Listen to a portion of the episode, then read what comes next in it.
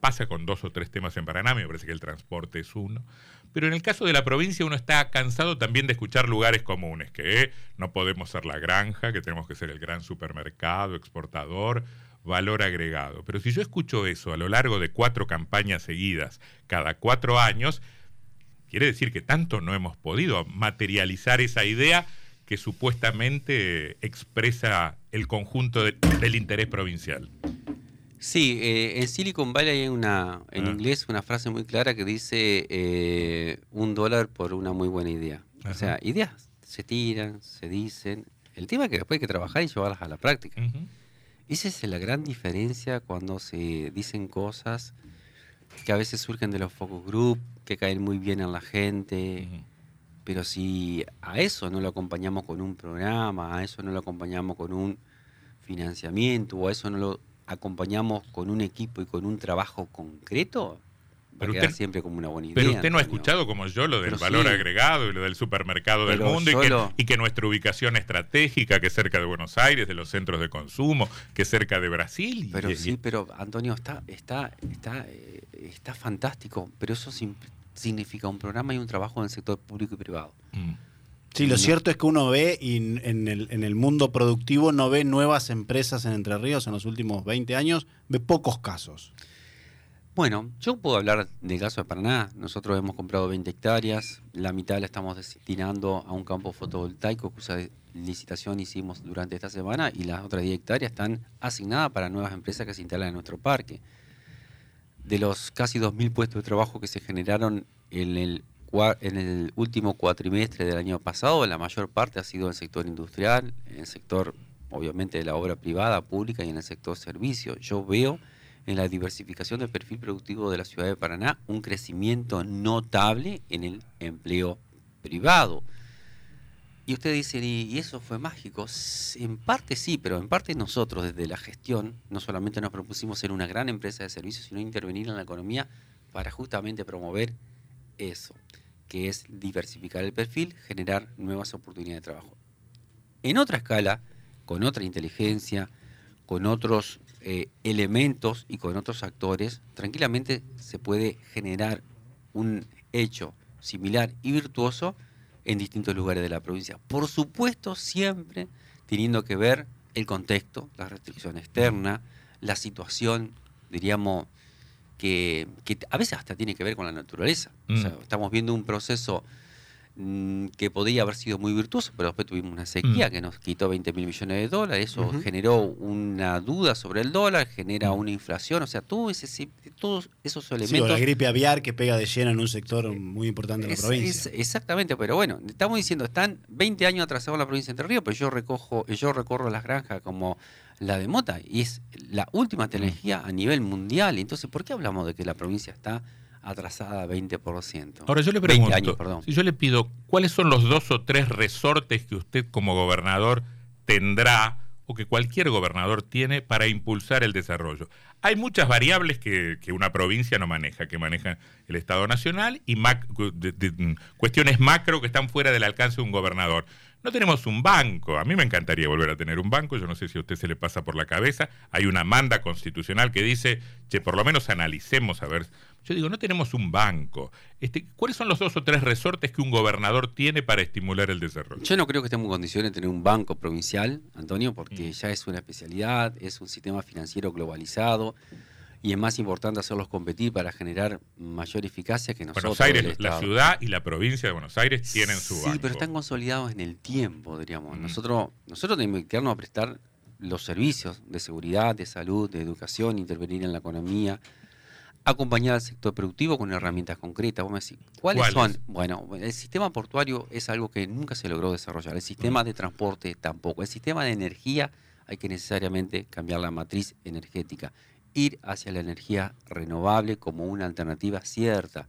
Nosotros ya estamos estudiando todo lo que tiene que ver con la energía eólica. Tenemos el caso concreto de la energía solar aquí mm. en nuestro parque. Aprovechar las oportunidades que da la economía del conocimiento, que es algo que genera divisas y es algo que genera... Y algo muy simple, porque si no estaría dando recetas como la mm. que recién hablamos, un dólar por una buena idea. Pero hay muchas cosas que el Estado tiene que ser más eficiente. Uno de los elementos muy claros y que yo veo como una necesidad concreta son los caminos de la producción, que tantas veces se habló y donde no somos eficientes. Y a veces cuando uno va al sector productivo, al campo, lo único que te piden es tener los caminos para hacer. Nada más. A mm. ver, fíjate, nada más. Nada más que tener los caminos relativamente mantenidos. Y a veces eso no lo podemos tener de manera eficiente. Así que mm. hay muchísimas cosas para mejorar. O sea, y usted no está diciendo en vialidad hay problemas, o al menos hay algunas cuestiones que hay, hay muchas cosas para mejorar, Sebastián, pero absolutamente, pero si no puedo ser tan necio, si yo cuando voy al campo, cuando me junto con las comunas, la Junta de Gobierno, eh, es el reclamo. Mm. Si estuviera todo perfecto no tendría ningún tipo de reclamo. Sí, y hay obras también con fondo de vialidad que hoy están eh, paradas también, hasta en la ciudad.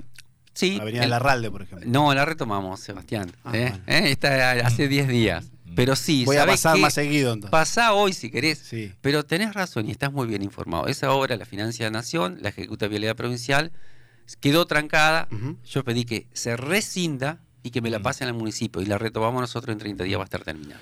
Em, cuando le pregunto por los recursos, tiene que ver con, con una sensación que yo tengo de que un gobernador no tiene las manos tan libres como probablemente quisiera cuando suma, resta, divide y multiplica, se da cuenta que tiene tanto para salarios, tanto para jubilaciones, tanto para coparticipación, un poquito para obra pública y después quedaron 5, 8, 10 pesos de cada 100.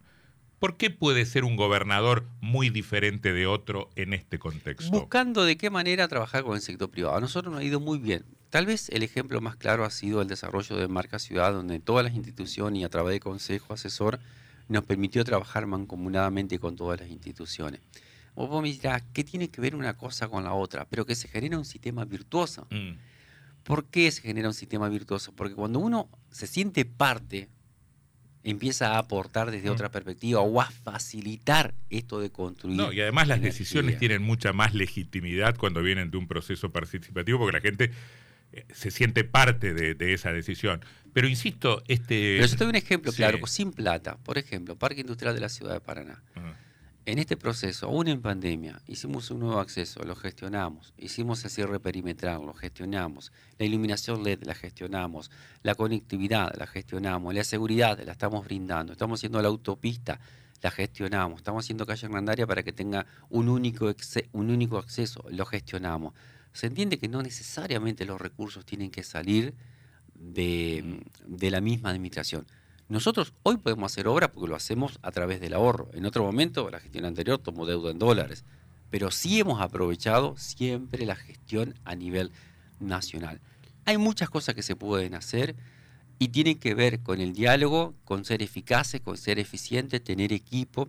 Y a veces no son una o dos cosas, son muchísimas pequeñas cosas las que nos van a permitir salir hacia adelante y bueno, y generar lo que todos queremos, mayor riqueza, mayor posibilidad de mano de obra para que los jóvenes no tengan que emigrar y puedan quedarse en su provincia y puedan desarrollarse. Intendente Val, ¿qué mirada tiene usted como contador de los números de la provincia? ¿Le preocupa la deuda? Ayer estábamos, en estos días hemos seguido mucho el, el tema de los números. El, gobernador Bordet quiere dejar en caja los pagos del vencimiento del 2024, el de febrero y el de agosto, para no generar un problema a la próxima gestión. ¿Usted está mirando con atención esos números?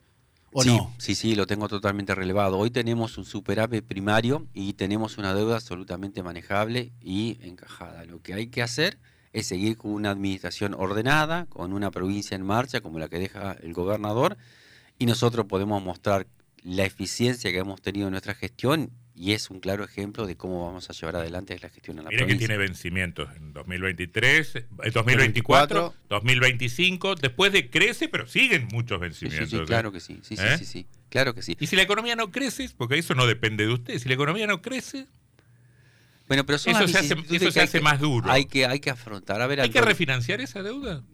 Veremos cuáles son las condiciones, ya habrá. Pregunto si hay que refinanciarla nuevamente esa deuda. Hoy sería una pregunta que no tiene una respuesta, pero cuando nosotros ingresamos en el municipio también teníamos la deuda en dólares que tomó la gestión anterior y la pagamos sin ningún tipo de inconvenientes. Cuando ingresamos teníamos una deuda de 1.600 millones de pesos, hicimos un proceso de verificación de crédito, ahorramos cientos de millones de pesos de gente que nunca pudo verificar, mm. atención, nunca pudo verificar. ¿Me está diciendo que está pensando en hacer algo parecido? No, no porque no existe eso. En la gestión anterior en la municipalidad había un pasivo flotante muy grande porque durante el último año se hizo un desequilibrio. Son deudas de perfiles distintos. Son sí, sí, no, no, no, está consolidada. Pero lo que quiero decir. ¿Alguna vez hubo comisión verificadora de créditos también en la provincia? Sí, sí, claro. Bueno, nosotros no hicimos una comisión verificadora de crédito, pero sí hicimos como en un, como en el sector privado, lo que es un concurso preventivo, lo que nosotros hicimos un proceso de verificación de créditos. Y, hubo gente que no pudo venir a verificar. Así, imaginemos lo que fue el desmanejo de la gestión anterior Incluso el que no viene es porque no puede justificar o porque sabe que está metido exactamente. de palabras. Está, flojo de papeles. ¿Y la caja de jubilaciones le preocupa ese rojo que más o menos ronda el 10% del rojo Siempre es muy preocupante, siempre es muy preocupante porque es un número muy significativo mm. y por supuesto siempre es necesario reanalizar, pero nunca teniendo en juego los derechos de los trabajadores. ¿Le, le reprocharía a Bordet haber pateado para adelante esa discusión?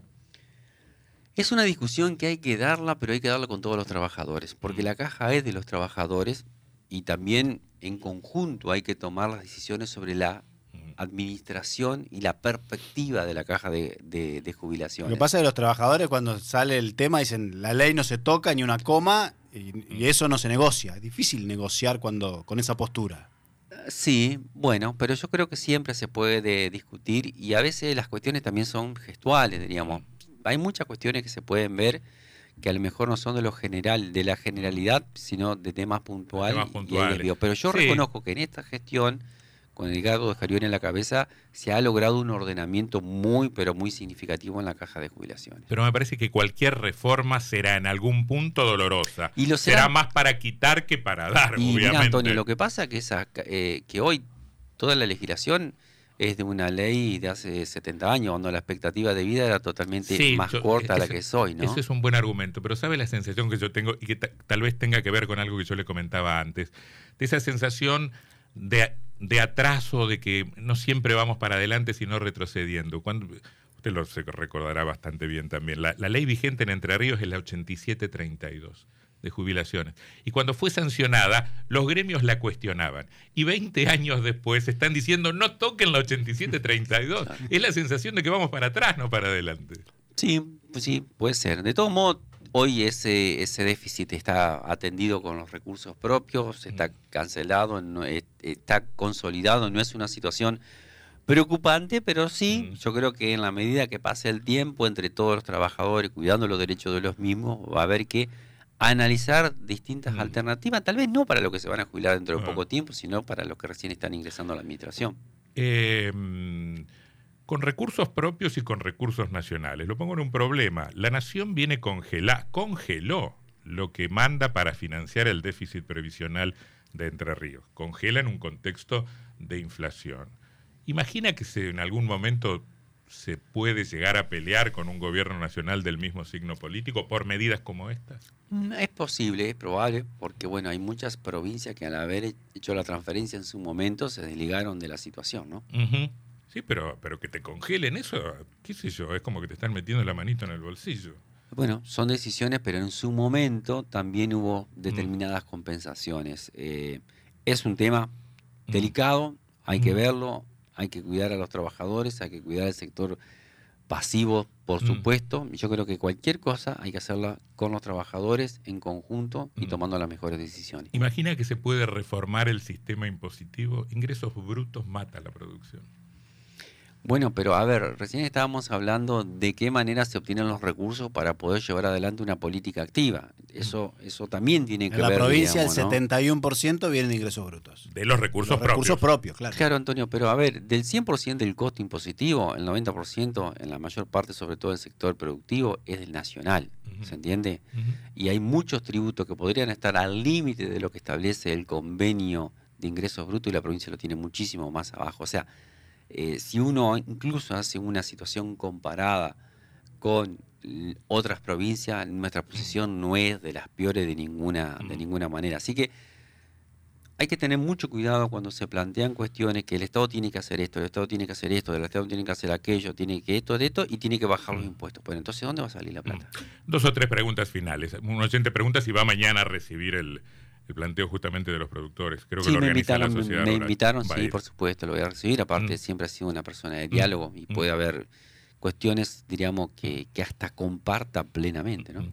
eh, ¿me va a decir hoy o después de las elecciones cuánto habrá gastado en su campaña electoral? Sí, nosotros básicamente, Antonio, nos estamos financiando con el partido. El mm. partido tiene sus recursos. El hecho de tener un muy buen armado territorial. ¿Sabe lo que me dijo alguien que sabe de números? Lo que tiene el partido no alcanza ni para los pasacalles. Eh, que no pagan los pasacalles del partido, es el tema. ¿eh? bueno, ¿quién lo paga? Eh, lo que pasa, Antonio, a ver, el gran mm, costo hoy que existe, y tal vez es algo que tenemos que ver el día de mañana, es el tema de la boleta. La boleta son 110 mm. centímetros, 9 cuerpos, sale una fortuna. La provincia va a aportar algo. La provincia aporta mucho dinero, si no, sería mm. muy difícil.